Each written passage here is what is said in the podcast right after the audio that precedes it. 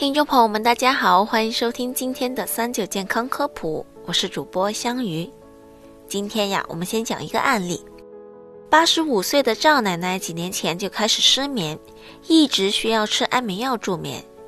上周六呀，她到医院开安眠药，接诊的医生问诊的时候，突然发现她有比较严重的口臭。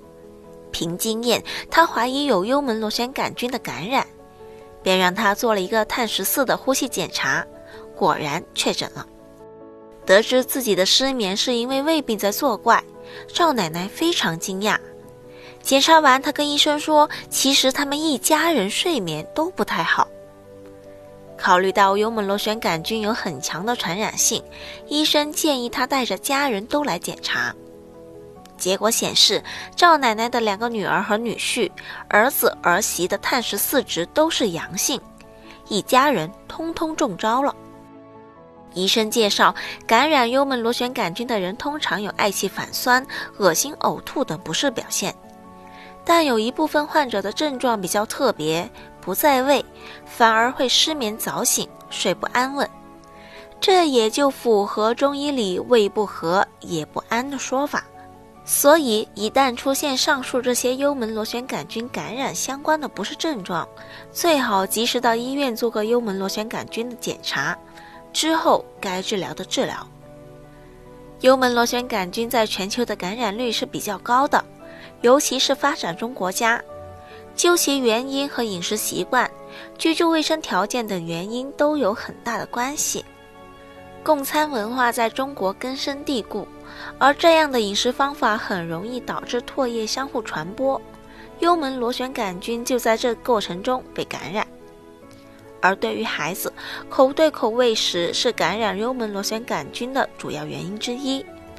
此外，吃的食物不干净，喝的水不干净，吃的菜上有细菌、农药等饮食不洁因素，也会增加幽门螺旋杆菌感染的几率。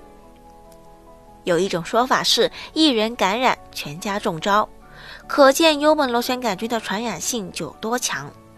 所以建议，一旦感染幽门螺旋杆菌，一定要及时治疗；其余人最好同时检查、同时治疗。幽门螺旋杆菌如果不吃药，它会一直生活在我们的胃里。但是感染后是否需要吃药，还要患者根据自己的具体情况而定。一般情况下，年纪太大或者太小都不建议进行幽门螺旋杆菌的根治。因为年龄太大的人群往往自身伴有多脏器疾病，合并用药可能会带来药物间的相互影响，导致不良反应。而十四岁以下的青少年建议暂时不用考虑幽门螺杆菌的治疗。此外，没有什么不适症状的幽门螺旋杆菌感染人群也可以暂时先不要治疗。而部分患者是否需要进行杀幽门螺杆菌的治疗，还需要医生权衡利弊之后再考虑。具体包括有慢性胃炎且胃镜查出有萎缩、肠化，家族里有胃癌病史，做过胃部局部部分切除、息肉摘除等手术，有增生性胃息肉等与幽门螺旋杆菌有关系的胃病等等。但是，如果你属于以下这两种情况的幽门螺旋杆菌感染，就需要及时的治疗。一是胃溃疡或者十二指肠溃疡，及时杀幽门螺杆菌可以有效帮助溃疡尽快的痊愈，并减少今后的复发率。二是 MOT 淋巴瘤，它的发生与幽门螺旋杆菌的感染关系非常密切。杀灭幽门螺旋杆菌之后，可以帮助治愈疾病。需要注意的是，幽门螺杆菌即便是要吃药治疗，也一定要遵从医嘱，按时按量服药，不可以自己盲目购买和服用药物，这样很容易会带来不良的后果。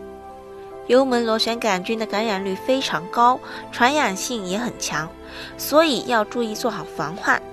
而一旦查出幽门螺旋杆菌感染，该治的治，该观察的观察。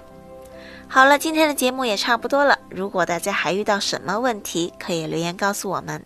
我们下期再见吧。